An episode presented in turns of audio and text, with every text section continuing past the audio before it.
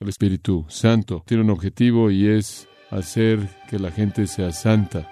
Entonces, si alguien dice que él o ella está ungida por el Espíritu Santo, lo que debería manifestarse en esa persona es santidad evidente. Esa es la obra del Espíritu Santo.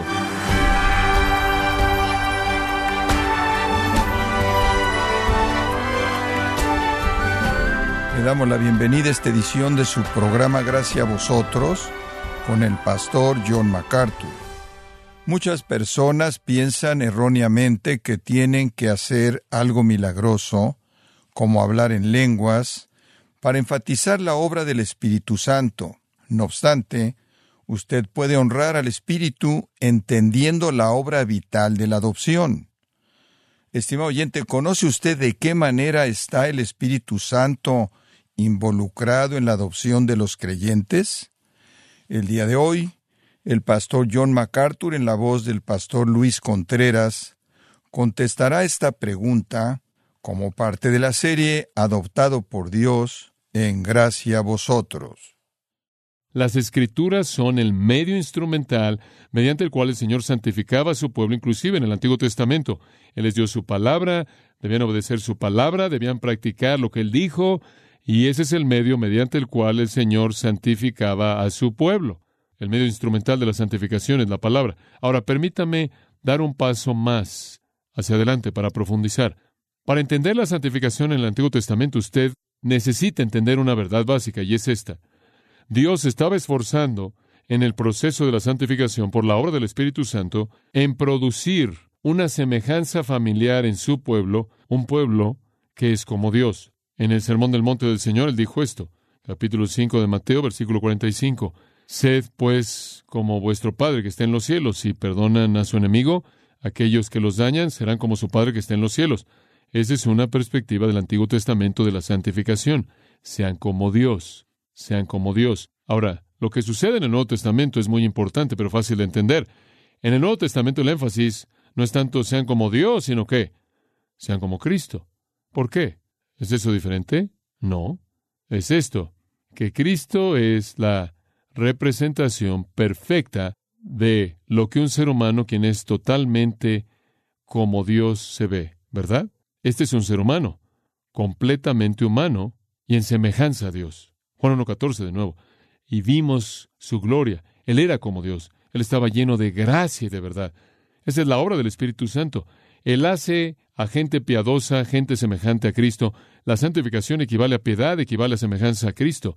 Eso es lo que es la santidad.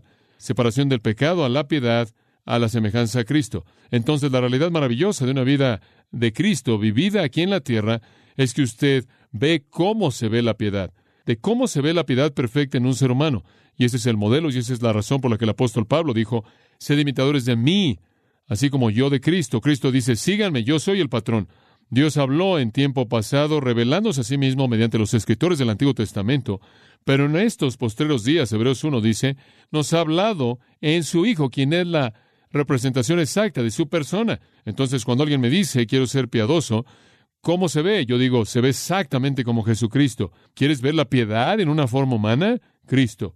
Esa es la razón por la que se nos dice en 2 Corintios 3:18 que veamos la gloria del Señor, porque ese es el estándar de santidad y santificación.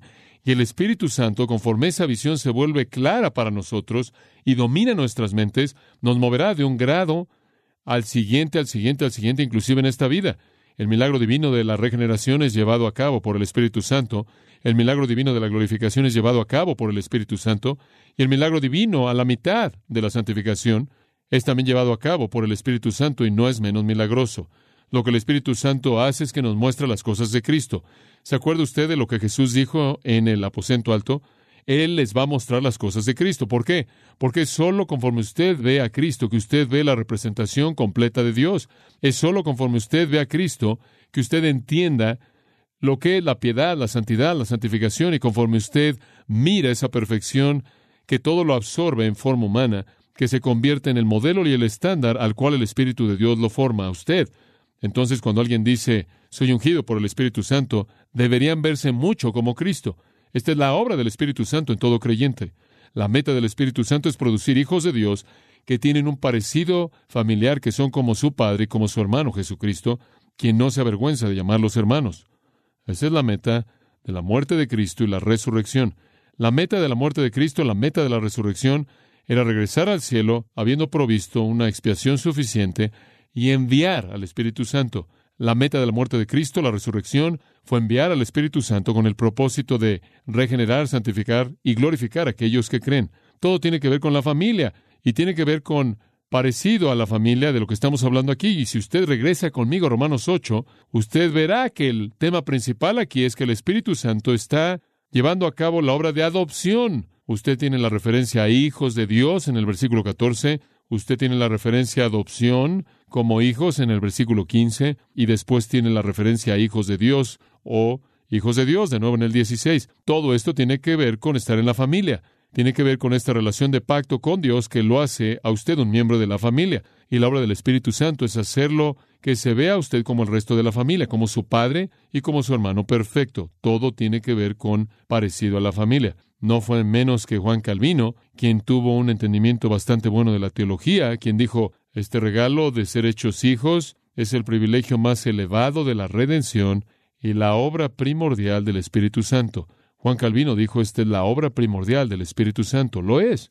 Puedo ser tan atrevido como para decir que inclusive su obra de inspirar las escrituras fue un medio de lograr su obra de santificar y glorificar a un pueblo. Las escrituras son un medio para alcanzar un fin y no un fin. Este es el fin.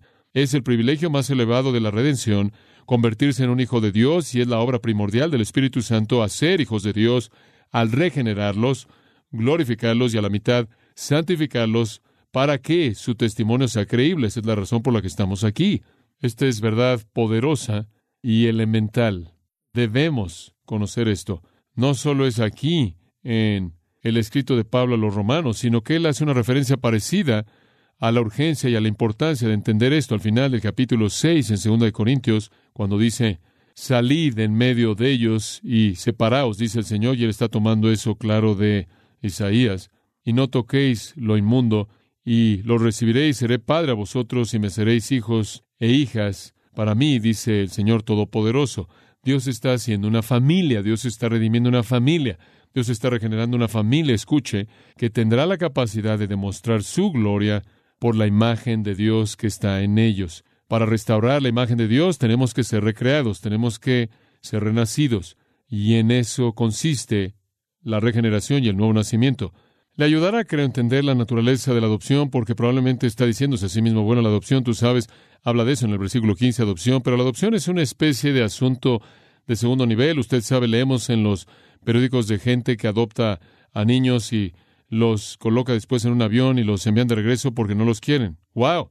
Y la gente dice esto todo el tiempo. Usted nunca va a saber lo que va a obtener. Usted sabe, puede atravesar por todo el asunto legal y puede adoptar un niño, pero no puede cambiar el corazón de un niño. Entonces terminas con lo que terminas. Y quizás no funcione muy bien y los hijos adoptivos puedan terminar siendo un desastre y un terror en el hogar, etcétera, etcétera, etcétera, porque realmente no puedes controlar lo que son en el interior, puedes hacer todo el trabajo legal por fuera. Usted necesita entender lo que la Biblia dice de la adopción y es tan completo y tan amplio que hace un lado esas críticas y se lo voy a explicar. En el siglo I, si usted era adoptado, eso no lo hacía usted un hijo de segunda clase, eso lo hacía un hijo de primera clase. Y esto es básico, muy bien. Con toda honestidad, cuando usted tiene bebés en su familia, usted termina con lo que termina, ¿verdad? Usted podrá ver un hijo y decir, wow, podríamos usar un poco más de cerebro aquí, podríamos usar un poco menos de rebelión aquí, podríamos usar un poco de paciencia aquí, pero esto es lo que tenemos. Terminamos con esto y hablo lo suficiente con los padres para saber que si les hubiera dado una lista de lo que querían, podrían haber estado contentos con haber colocado ahí lo que hubieran querido si hubieran sabido los resultados que podrán esperar. Pero digo,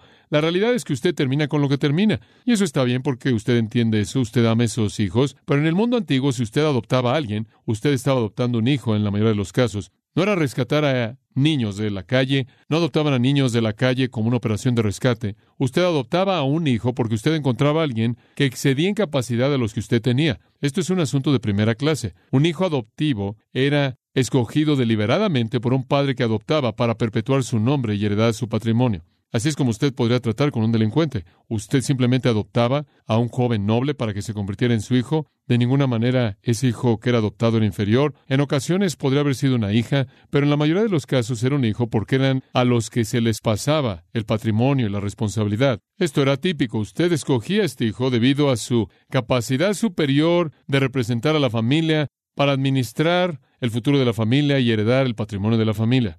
Este hijo que era adoptado Bien pudo haber sido la manzana del ojo de su padre, el gozo del corazón de su padre. Él pudo haber recibido lo mejor del afecto del padre y educación más que un hijo que había nacido en la familia. E inclusive pudo haber demostrado la virtud de su padre y la preparación de su padre de manera más perfecta que los demás.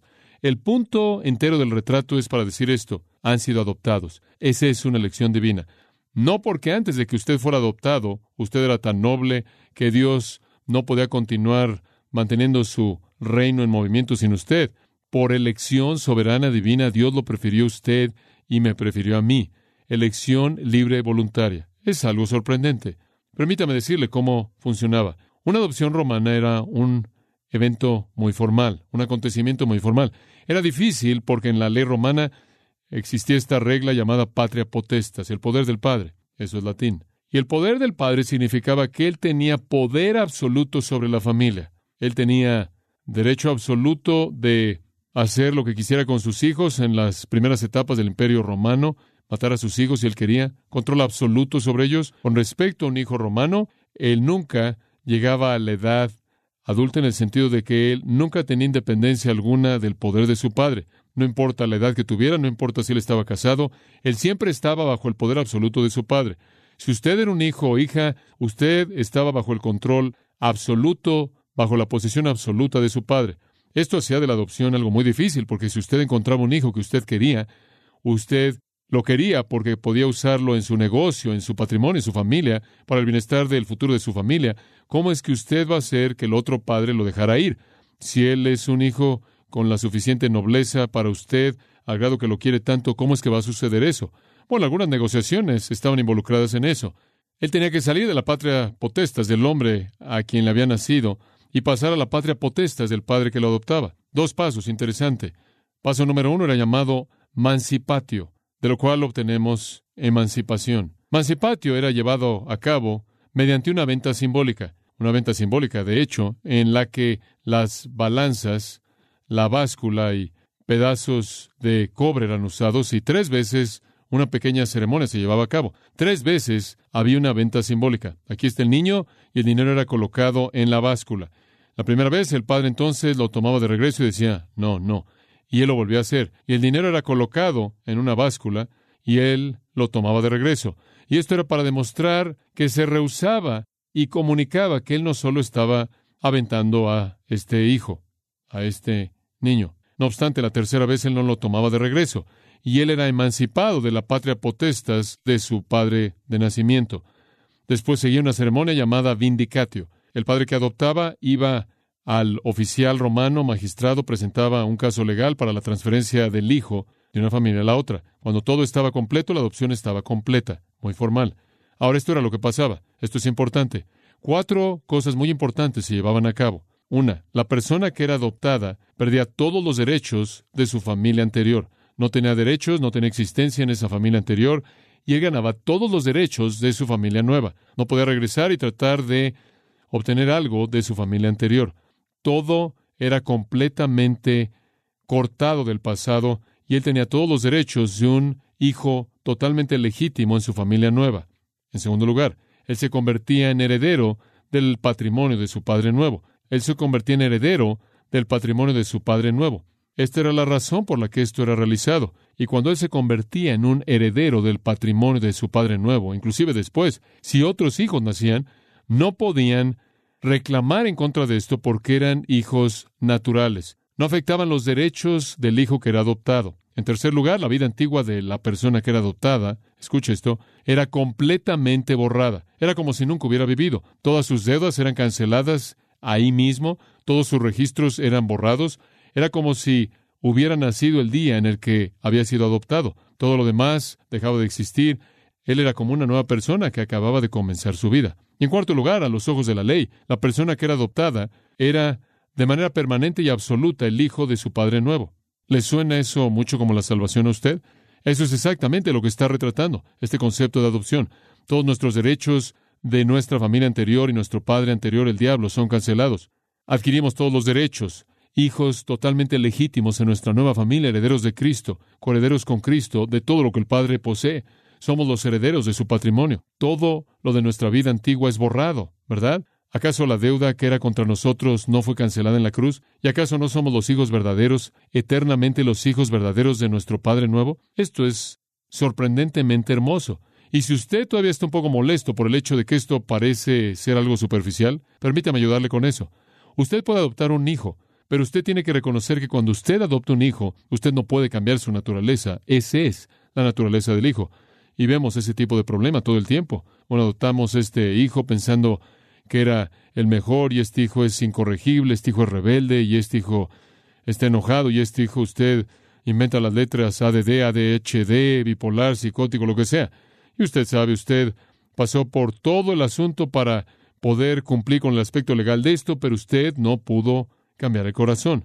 Ahí es en donde la obra bíblica del Espíritu de Dios es tan diferente de la adopción. Escuche, nos convertimos en hijos por adopción, pero también nos convertimos en hijos por la regeneración.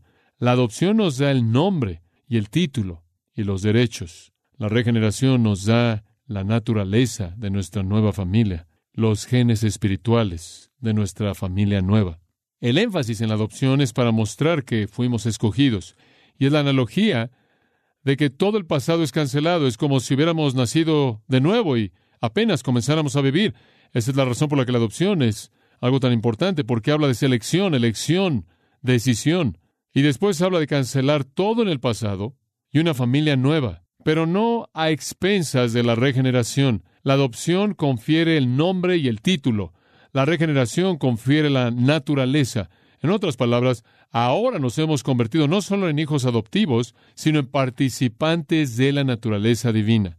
Es algo sorprendente. Y el Espíritu Santo está haciendo todo esto, todo esto. Ahora, Veamos estos tres versículos. Usted sabe a dónde vamos a ir con esto, entonces está bien. ¿Cómo es que el Espíritu Santo demuestra esta adopción? Uno, al guiarnos. Todos que son guiados por el Espíritu de Dios, estos son los hijos de Dios. O volteándolo, el que es un hijo de Dios está siendo guiado por el Espíritu Santo. La primera marca de hijos adoptivos es que son guiados por el Espíritu Santo, son guiados por el Espíritu Santo, son dirigidos por el Espíritu Santo, sus vidas son controladas por el Espíritu Santo.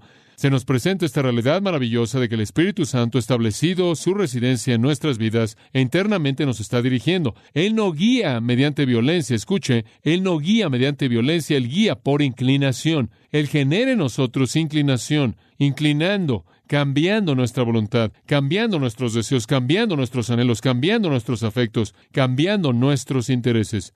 Esto es milagroso y esto es parte de lo que significa ser participantes de la naturaleza divina. Amamos lo que la naturaleza divina ama.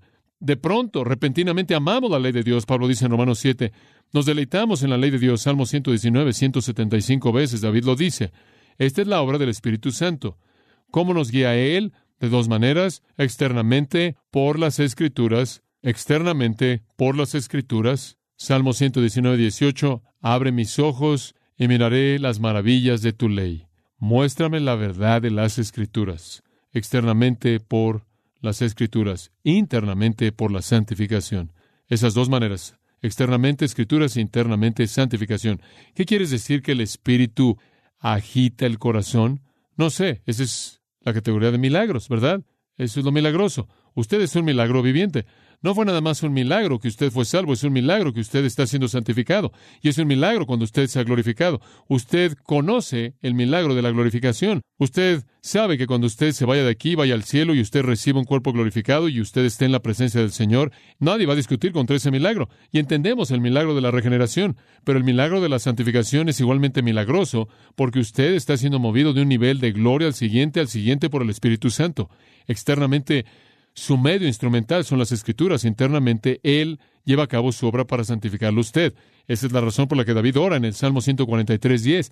Enséñame a hacer tu voluntad, enséñame a hacer tu voluntad. Sé mi maestro interno. O el Salmo 119.35.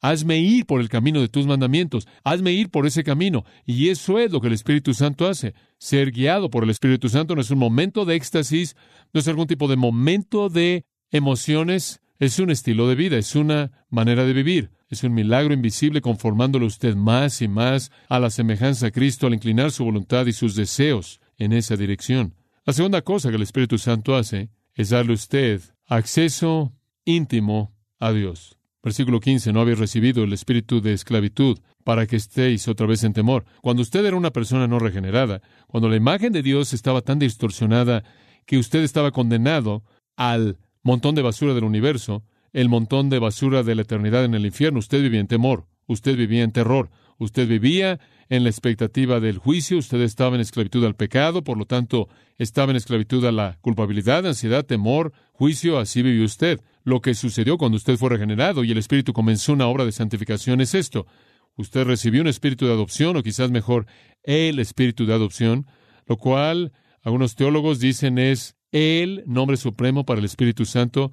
Si usted quisiera tomar el nombre de todos los nombres que darle al Espíritu Santo, Él debería ser llamado el Espíritu de adopción porque es su obra de traernos a la familia y conformarnos a el parecido de la familia que domina lo que Dios le ha dado que Él haga, lo que el Padre le ha dado que haga. Tenemos en por el Espíritu Santo, usted no puede decidir si está hablando del Espíritu Santo o el Espíritu humano, puede ser cualquiera de los dos, pero me gusta pensar en que son ambos, es el espíritu de adopción quien nos da un espíritu de adopción, capacitándonos para clamar Abba Padre. Usted no nada más entró corriendo a la presencia de un Dios infinitamente santo y le dice, papá, eso es lo que Abba significa, papá, ese tipo de intimidad con Dios. Eso sacudiría a los judíos hasta lo más profundo de su ser. que Dios es distante y santo y aquí viene esta persona corriendo, papá, papá, Abba Padre. No hay temor, ¿verdad? No hay temor. Usted tiene acceso íntimo. Uno de los grandes gozos, el gran gozo, me imagino en ciertas maneras de ser un abuelo, es ese afecto sorprendente, sin estorbos, sin refreno, que viene de los nietos. Algunas personas creen que soy una persona importante, ellos no. Algunas personas creen que es difícil conocerme, ellos no. Algunas personas creen que en cierta manera deben guardar su distancia, ellos no. Hay algo más preciado que los niños pequeños corriendo y abriendo sus brazos y abrazándolo usted como un padre o abuelo en esos tiempos básicamente de afecto ilimitado, sin estorbos, sin cuestionamientos? Papá, vienen volando hacia mí de toda dirección. Y eso, eso es exactamente lo que tenemos aquí. Hay un sentido en el que simplemente entramos corriendo sin temor a la presencia de Dios porque el Espíritu Santo nos ha hecho hijos por nacimiento e hijos por adopción, con acceso completo al Padre. Hay un tercer ministerio del Espíritu Santo en esta obra de ser hechos hijos, y ese no solo que Él nos está guiando y nos está dando acceso íntimo, sino que Él nos está dando certeza. Él nos da certeza. Versículo 16, el Espíritu Santo mismo da testimonio a nuestro espíritu de que somos hijos de Dios. Él da testimonio a nuestro espíritu de que somos hijos de Dios. El Espíritu Santo viene a nosotros, establece residencia en nosotros y confirma a nuestros corazones que pertenecemos a Dios. Permítame decirle de dónde viene esto. En el proceso de adopción en la Roma antigua, siete testigos tenían que estar ahí, siete testigos. Siete testigos oculares de la transacción en su totalidad. ¿Por qué? Bueno, lo que sucede cuando el padre muere y todos los hijos nacidos resienten al hijo que fue adoptado, quien es el heredero, va a haber una batalla.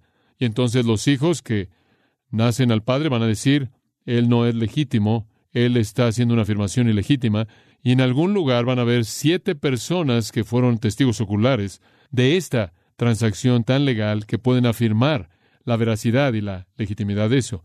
No necesitamos siete, únicamente necesitamos uno.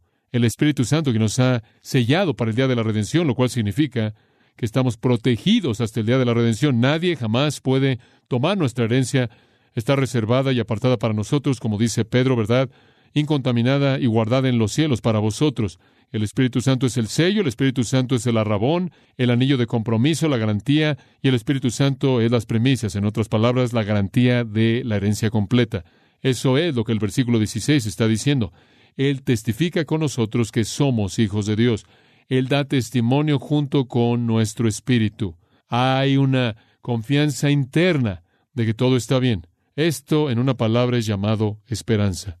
Tenemos una esperanza fuerte, ¿no es cierto? Y esa es la obra del Espíritu Santo, darnos esa esperanza fuerte. Yo no vivo en temor diario de que quizás no llegue al cielo, nunca entra en mi mente. ¿Por qué? Porque el testimonio interno del Espíritu Santo me da esperanza, me da esperanza. Si usted fuera un hijo que saliera de las calles o de una familia muy difícil, abusiva, que está pereciendo, lo que usted querría sería que alguien lo guiara a usted por el camino correcto, alguien que quitara todo el temor de su vida, toda la ansiedad de su vida y que tuviera todos los recursos que jamás habría esperado usted, que jamás necesitara y muchos más, alguien que le asegurara a usted de un futuro. Si usted tan solo pudiera encontrar a alguien así, eso lo haría un hijo adoptivo feliz. Bueno, usted tiene eso y más, porque eso es lo que Dios le promete a usted. Y no solo lo toma usted por adopción, sino que cambia su naturaleza y después comienza a hacer que usted se vea como el Padre y el hermano Cristo mismo. Esta es la obra bendita del Espíritu Santo. Nada menos le da Él la honra que Él merece que entender esto.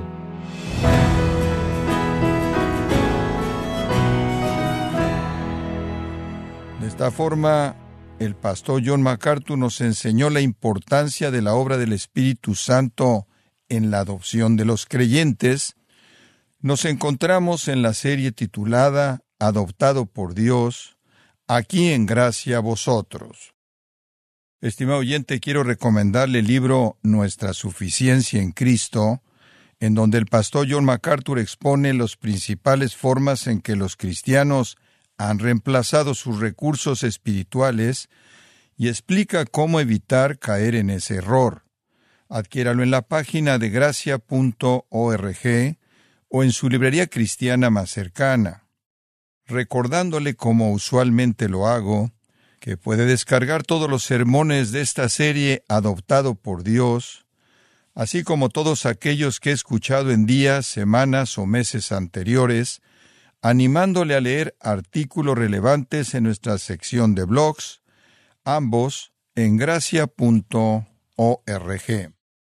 Si tiene alguna pregunta o desea conocer más de nuestro ministerio, como son todos los libros del pastor John MacArthur en español, o los sermones en CD que también usted puede adquirir, escríbanos y por favor mencione la estación de radio por medio de la cual usted nos escucha en gracia a vosotros. Es importante conocer no solo el país y ciudad de donde usted nos escucha, sino también la radio.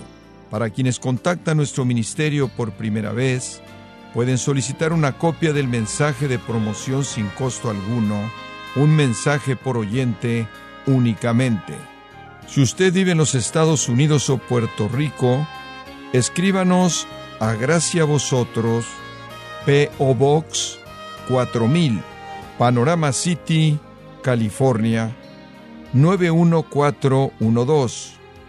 O puede escribirnos a través del siguiente correo electrónico radio arroba gracia.org. Bueno, en nombre de John MacArthur y el personal de este organismo, queremos darle las gracias por su tiempo y sintonía y queremos pedirle que no deje de orar por este ministerio, como también por la estación de radio por la cual usted nos escucha de lunes a viernes. Este es su amigo Miguel Contreras, invitándole a sintonizar nuestra próxima edición para que juntos continuemos desatando la verdad de Dios un versículo a la vez. No se lo pierda, aquí en Gracia Vosotros.